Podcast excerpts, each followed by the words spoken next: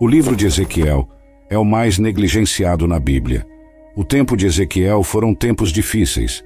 Zedequias foi o último rei fantoche de Judá.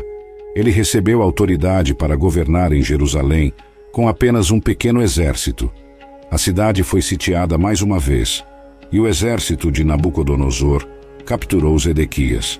Eles mataram cada um de seus filhos diante de seus olhos, para que ele pudesse ver que a linhagem real havia terminado.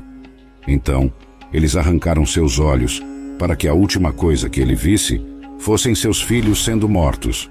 Então Nabucodonosor ordenou a destruição total de Jerusalém. Ezequiel foi chamado para pregar nessa época, apesar do fato de estar a milhares de quilômetros de distância de Jerusalém, na terra da Babilônia. A música espiritual tradicional, Then Dry Bones, tem uma melodia cativante, mas na verdade é sobre um renascimento no cemitério. Ela é baseada na visão de Ezequiel do Vale dos Ossos Secos dada pelo Senhor. Deus desejava fornecer esperança desesperadamente necessária ao seu povo escolhido por causa de sua maldade. O Senhor permitiu que Nabucodonosor entrasse e conquistasse sua terra. O povo se tornou cativo na exótica e distante terra da Babilônia. Estavam desanimados, a visão do Vale dos Ossos Secos é principalmente sobre os filhos de Israel, mas também tem implicações práticas para nossas próprias vidas. Ezequiel, capítulo 37, versículos 1 e 2. A mão do Senhor veio sobre mim e me levou no espírito do Senhor e me colocou no meio do vale, e ele estava cheio de ossos. Então ele me fez passar por todos eles ao redor, e eis que havia muitos no vale aberto. E na verdade, eles estavam muito secos. O Senhor apareceu a Ezequiel na forma de um vale cheio de ossos secos. Deus não muda a localização de Ezequiel, mas lhe dá uma vívida sensação interna de que ele foi levado a um vale cheio de ossos. A secura deles indica que eles estavam lá por um longo período de tempo. Os ossos também sugeriam que o vale já foi habitado, mas não estava mais lá. O Senhor queria que a mente e o espírito de Ezequiel fossem profundamente afetados pela aparente falta de esperança da situação. Se não tivermos cuidado, nossos lares podem se decompor em um monte de ossos secos. Quanto mais ignoramos as regras familiares da palavra de Deus, mais provável é que se tornem um esqueleto. Até alguns cristãos que já andaram com o Senhor tornaram-se um monte de ossos.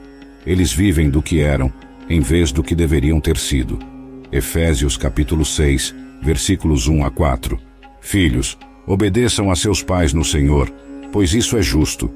Honre seu pai e mãe, que é o primeiro mandamento com promessa, para que tudo lhe vá bem e você viva muito tempo na terra. E vocês, pais, não provoquem seus filhos à ira, mas criem-nos na instrução e admoestação do Senhor. Ezequiel capítulo 37, versículo 3. E ele me disse: Filho do homem, esses ossos podem viver? E eu respondi: Ó Senhor Deus, tu sabes. Ezequiel respondeu à pergunta de Deus sobre se os ossos eram capazes de sustentar vida, afirmando que apenas o Senhor sabia com certeza. Segundo Ezequiel, o cenário era impossível. Quando contemplamos o significado do dia, também podemos pensar sobre os tempos que virão. Se desejarmos ver um avivamento, caberá ao Senhor trazê-lo, assim como fez no tempo de Ezequiel mas Deus é capaz de realizar o que quer que ele se proponha. Ele é o Deus do impensável. Lucas capítulo 18, versículo 27. Mas ele disse: As coisas que são impossíveis para os homens são possíveis para Deus. Ezequiel capítulo 37, versículos 4 a 8. Então ele me disse: Profetize a esses ossos e diga-lhes: Ó ossos secos, ouçam a palavra do Senhor. Assim diz o Senhor Deus a esses ossos: Certamente farei entrar o fôlego em vocês, e vocês viverão. Colocarei tendões em vocês, trarei carne sobre vocês, cobrirei vocês de pele, e colocarei fôlego em vocês, e vocês viverão. Então saberão que eu sou o Senhor. Então profetizei como fui ordenado, e enquanto eu profetizava, houve um ruído, e de repente um rangido, e os ossos se uniram, osso a osso. De fato, enquanto eu olhava, os tendões e a carne vieram sobre eles, e a pele os cobriu, mas ainda não havia fôlego neles. Ezequiel foi posteriormente instruído pelo Senhor a pregar aos ossos que já haviam morrido.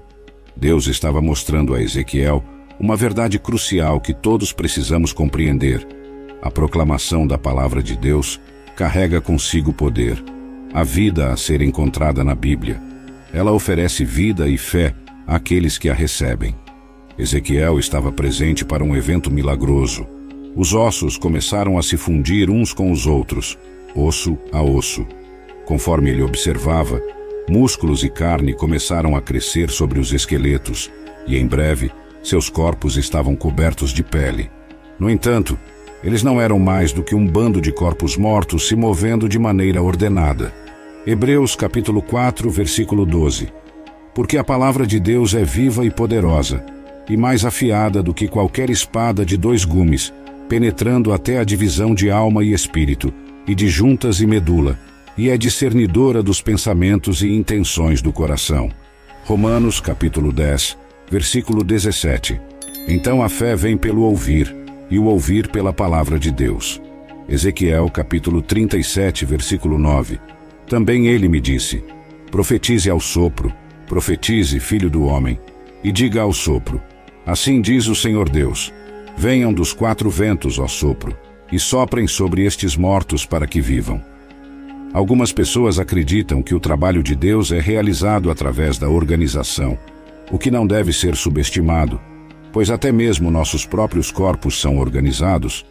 Uma igreja pode ter seus assuntos em ordem, mas se não tiver sopro nela, a igreja não passa de um corpo sem vida. Ezequiel foi instruído por Deus a pregar ao sopro. A palavra ventos deriva da palavra hebraica ruach, que pode significar vento, sopro ou espírito. Ezequiel estava descobrindo que tudo o que as pessoas realizam é em vão, a menos que o Espírito Santo esteja presente. A presença do divino sopro da vida em nossa existência é necessária da mesma forma que foi para Adão. Uma pessoa nasce do Espírito quando ela nasce de novo. Deus deve infundir vida espiritual em nossos próprios corações. Ezequiel testemunhou um tremendo desdobramento de vitalidade à medida que o exército se erguia. Gênesis capítulo 2, versículo 7. E o Senhor Deus formou o homem do pó da terra e soprou em suas narinas o fôlego da vida. E o homem se tornou um ser vivente. João capítulo 3, versículos 5 a 8. Jesus respondeu: Em verdade, em verdade vos digo que, a menos que alguém nasça da água e do espírito, não pode entrar no reino de Deus. O que nasce da carne é carne, e o que nasce do espírito é espírito. Não te admires de eu te dizer: vocês devem nascer de novo. O vento sopra onde quer, e você ouve o som dele, mas não pode dizer de onde vem nem para onde vai. Assim é todo aquele que nasce do espírito. Ezequiel, capítulo 37, versículo 10. Então profetizei conforme ele me ordenou, e o sopro entrou neles, e eles viveram, e se puseram em pé, um exército grandemente numeroso. Ezequiel, capítulo 37, versículos 11 a 13. Então ele me disse: Filho do homem, esses ossos são toda a casa de Israel. Eles de fato dizem: Nossos ossos estão secos, nossa esperança se perdeu, e nós mesmos estamos cortados. Portanto, profetize e diga-lhes: Assim diz o Senhor Deus: Eis que, ó meu povo, Abrirei vossos túmulos, e vos farei subir de vossos túmulos, e vos trarei a terra de Israel. Então saberão que eu sou o Senhor, quando eu abrir vossos túmulos, ó meu povo, e vos fizer subir de vossos túmulos. A visão foi esclarecida, e Deus iluminou seu significado edificante. Os israelitas haviam perdido toda a esperança, mas Deus lhes prometeu que experimentariam um renascimento nacional eles haviam sido encurralados e espalhados pela região. Os humanos achavam que as coisas estavam sem esperança, mas subestimaram o poder de Deus. Israel não apenas seria revivido, mas também restaurado à sua antiga glória. Deus prometeu restaurá-los à sua terra natal. Ezequiel, capítulo 37, versículo 14. Porei meu espírito em vocês, e vocês viverão, e os colocarei em sua própria terra, então saberão que eu, o Senhor, falei e fiz isso, diz o Senhor. Deus finalizou a visão para ele, já que Ezequiel não respondeu, e então lhe disse o que significava. Como ele iria ressuscitar os ossos desarticulados de Israel, que haviam perdido toda a vitalidade? Palavra e espírito seriam os meios pelos quais ele realizaria este objetivo. Revelou-se a Ezequiel que ele deveria profetizar sobre esses ossos e foi instruído a dizer-lhes: Ossos secos, ouçam a palavra do Senhor. Então, enquanto Ezequiel obedecia, Deus permitiu que os ossos começassem a se juntar novamente, enquanto tendões, carne e pele lhes davam novamente sua forma original. Mas a palavra tinha que ser seguida pela concessão do Espírito, para que esses corpos recebessem o sopro e voltassem à vida, o que é um exemplo clássico de avivamento. A revitalização espiritual da Igreja de Deus nos dias modernos é trazida através da palavra no Espírito. Quando qualquer um desses elementos está faltando, o povo de Deus é incapaz de ter uma experiência significativa da presença de Deus entre eles. 2 Coríntios capítulo 3, versículos 17 e 18. Ora, o Senhor é o Espírito, e onde está o Espírito do Senhor, aí há liberdade. Mas todos nós, com o rosto descoberto, refletindo como um espelho a glória do Senhor, somos transformados na mesma imagem, de glória em glória, como pelo Espírito do Senhor. De acordo com a palavra de Deus, nossas transgressões e pecados anteriormente nos tornaram tão sem vida quanto um monte de ossos secos. Por outro lado, Deus nos transmitiu uma mensagem de esperança. Quando reconhecemos Jesus Cristo como nosso Senhor e Salvador, ele nos vivificou ou trouxe de volta à vida. Chegou a hora de compartilharmos esta palavra de esperança com aqueles que, por causa de seus pecados e transgressões, ainda estão espiritualmente mortos. Se divulgarmos a palavra e tivermos em mente que dependemos do Espírito Santo para força e orientação, poderemos observar um avivamento em um túmulo. Efésios capítulo 2, versículo 1 pela graça, mediante a fé, e vos vivificou, estando vós mortos em ofensas e pecados. Romanos capítulo 5, versículo 8. Mas Deus demonstra seu próprio amor para conosco, pelo fato de Cristo ter morrido por nós, sendo nós ainda pecadores. Esta passagem enfatiza a transformadora graça e misericórdia de Deus. Mesmo quando estávamos mortos em nossos pecados, Cristo morreu por nós, oferecendo-nos uma nova vida. Esta nova vida não vem de nós mesmos, mas é um dom da graça de Deus. É uma transformação completa, da morte para a vida, do pecado para a justiça, do desespero para a esperança. A mensagem essencial destes versículos é que a fé em Cristo não é apenas uma crença intelectual, mas uma transformação vivificante que nos traz do estado de morte espiritual para uma nova vida em Cristo.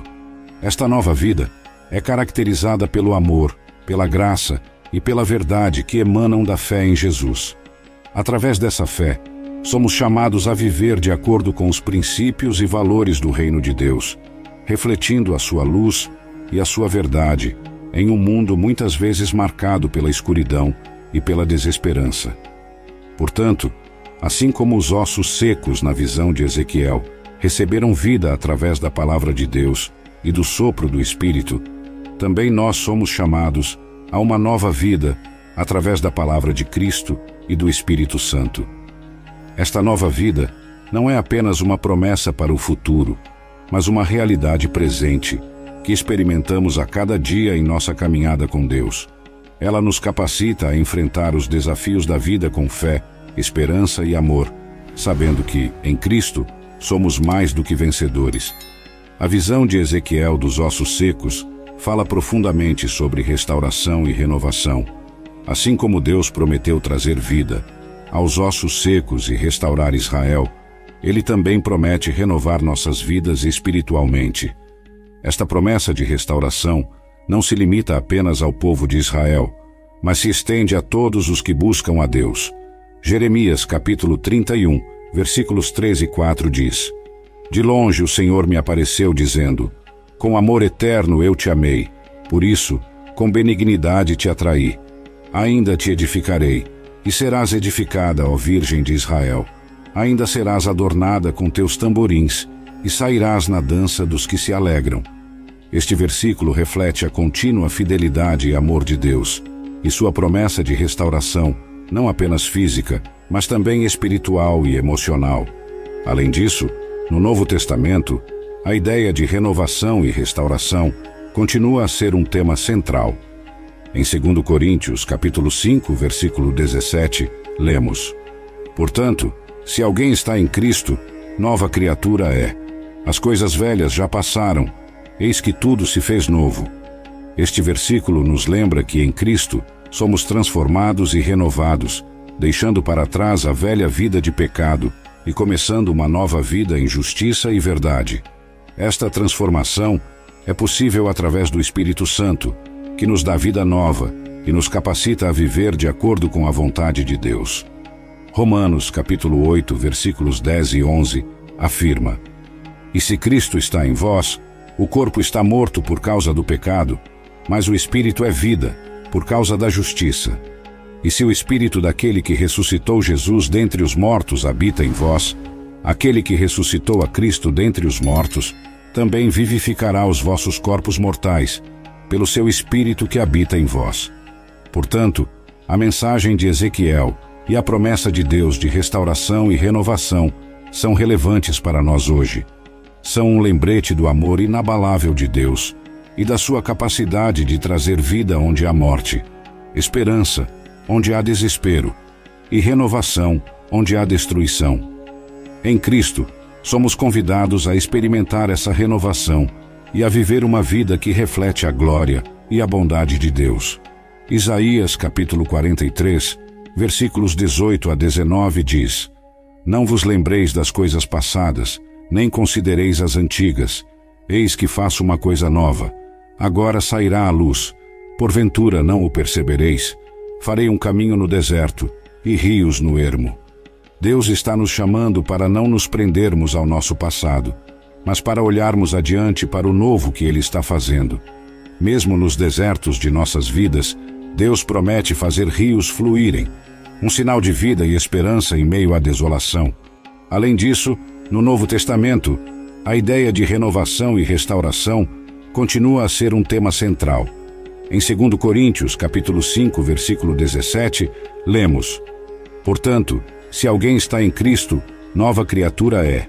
As coisas velhas já passaram, eis que tudo se fez novo. Este versículo nos lembra que em Cristo somos transformados e renovados, deixando para trás a velha vida de pecado e começando uma nova vida em justiça e verdade. Esta transformação é possível através do Espírito Santo, que nos dá vida nova e nos capacita a viver de acordo com a vontade de Deus. Romanos capítulo 8, versículos 10 e 11 afirma: E se Cristo está em vós, o corpo está morto por causa do pecado, mas o espírito é vida por causa da justiça. E se o espírito daquele que ressuscitou Jesus dentre os mortos habita em vós, aquele que ressuscitou a Cristo dentre os mortos também vivificará os vossos corpos mortais pelo seu espírito que habita em vós. Portanto, a mensagem de Ezequiel e a promessa de Deus de restauração e renovação são relevantes para nós hoje. São um lembrete do amor inabalável de Deus e da sua capacidade de trazer vida onde há morte esperança onde há desespero e renovação onde há destruição. Em Cristo, somos convidados a experimentar essa renovação e a viver uma vida que reflete a glória e a bondade de Deus. Isaías, capítulo 43, versículos 18 a 19 diz: Não vos lembreis das coisas passadas, nem considereis as antigas. Eis que faço uma coisa nova. Agora sairá a luz. Porventura não o percebereis. Farei um caminho no deserto e rios no ermo. Deus está nos chamando para não nos prendermos ao nosso passado, mas para olharmos adiante para o novo que Ele está fazendo. Mesmo nos desertos de nossas vidas, Deus promete fazer rios fluírem, um sinal de vida e esperança em meio à desolação.